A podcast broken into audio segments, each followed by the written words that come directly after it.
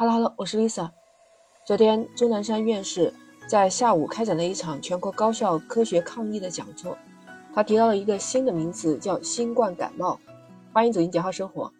钟南山院士说，二零零九年世界范围内爆发甲型 H1N1 的流感，其实当时中国是有十二万人患上这个病的，而且死亡率大概是百分之零点六，那时候就已经相当高了。那现在的奥密克戎，他说奥密克戎的致死率只有百分之零点一，那他说意思就是等同于现在普通季节性的流感，呃，已经不存在肺炎的症状。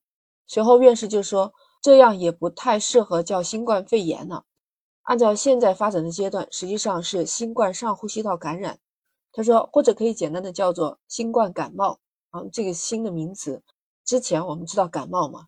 感冒发烧是一个普通的病，我们老百姓平时听的最多的也就是感冒，还有流行性感冒，对不对？你像流行性感冒还可以打疫苗，反正大人是比较少打。像我家的孩子，小学阶段，他基本上是每年都会打了。嗯，这个有自费的，不过我们深圳就是我这个片区呢，嗯，有财政拨款，反正就是补贴的。嗯，我们家长是不用出钱的。钟南山院士还说，防控政策的重心应该从防控感染到防控重症，也就是说，一部分有重症患者的这些人感染的几率会比较大，要重点预防。那什么样的是重症呢？为了科学起见，我又给你在网络上搜了一下，其实它就是指重大疾病，因为花钱又比较多，而且是在较长一段时间内比较影响患者或者是家庭正常工作生活的这种疾病，就是比如说像。慢性重症肝炎、肝硬化、结核病、精神病、心脑血管内支架置入手术后的重症肌无力，还有癫痫病啊，这些很多的系统性疾病。昨天这个讲座很多人都在看，而且好多在转发嘛，看来大家都很重视这个。有网友就听说改成新冠感冒了，既然跟肺没关系了，就改改名称也好。有的孩子不相信，说真的跟肺没关系了吗？还有一位网友，看来是得过新冠了。他说比感冒难受多了，发烧疼的要死掉。我想钟南山院士说的新冠感冒，意思就是通俗易懂的，大家平常都见到的感冒嘛，就可以具象化。但是它具体和感冒肯定症状是不一样的。但多数的网友就说了，哎，这一下就安心了，感冒的时候就要多喝水。更多的网友就说要平常心看待，不要焦虑。我跟你说，之前我就看到过有一个网友在网上发帖，他说他自己咳嗽好几天，想问一下是不是在潜伏期，因为他一直就干咳，看看电视上描述的这个疫情好像啊，就担心自己是不是中招了。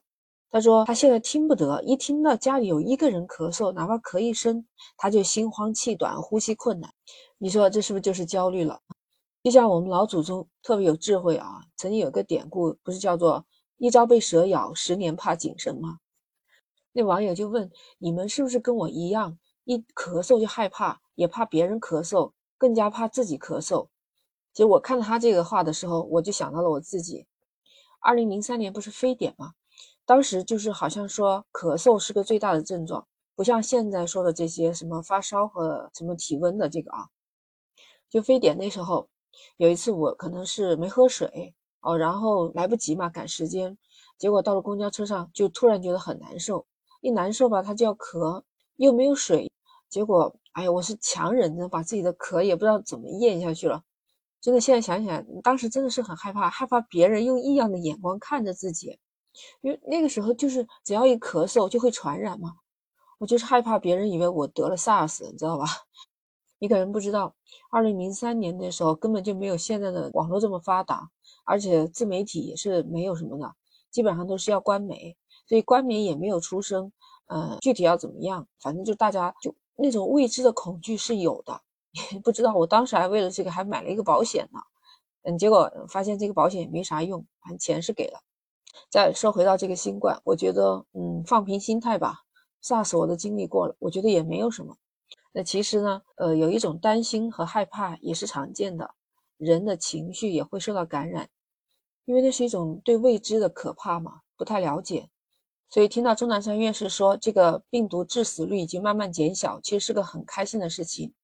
现在权威的钟南山院士已经说了，这个就叫新冠感冒。那我就是放宽心态了，大可以不必再那么焦虑了。